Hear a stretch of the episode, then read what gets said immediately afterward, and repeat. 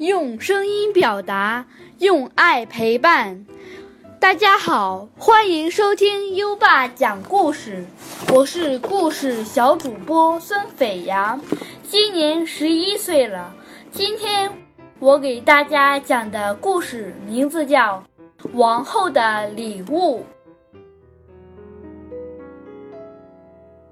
在一个美丽的国家，一位可爱的小公主出生了，国王和王后都很高兴。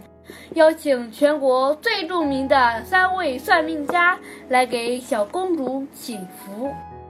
第一位算命家说：“我要给她美丽，使她变成世界上最美丽的公主。”第二位算命家说：“我要给他一双清澈深邃的眼睛，使将来每一位前来求婚的王子都被他的眼睛深深吸引。”第三位算命家说：“我要给他一个轻盈均称的身材，使世界上最美丽的花朵见了他都感到羞愧。”但是王后似乎不满意三位算命家的话，她说：“美丽会和青春一起消失，这些都不是最好的礼物。”三位算命家迷惑不解，不知道什么才是最好的礼物。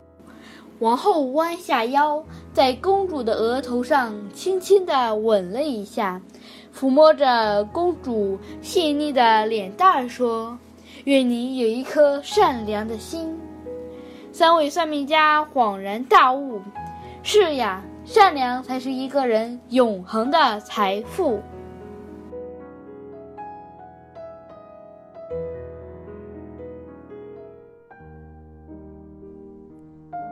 今天的小主播孙斐阳小朋友给大家带来了小故事《王后的礼物》。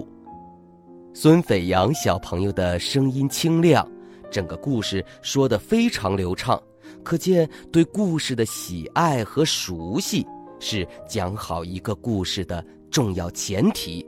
这样呢，才能把故事的中心思想更好的向听众传达。优爸觉得。斐扬小主播真优秀，宝贝儿，如果你也喜欢讲故事，赶紧识别下图的二维码，添加小小编的微信，给优爸投稿吧。下一个故事小主播会是谁呢？优爸真期待。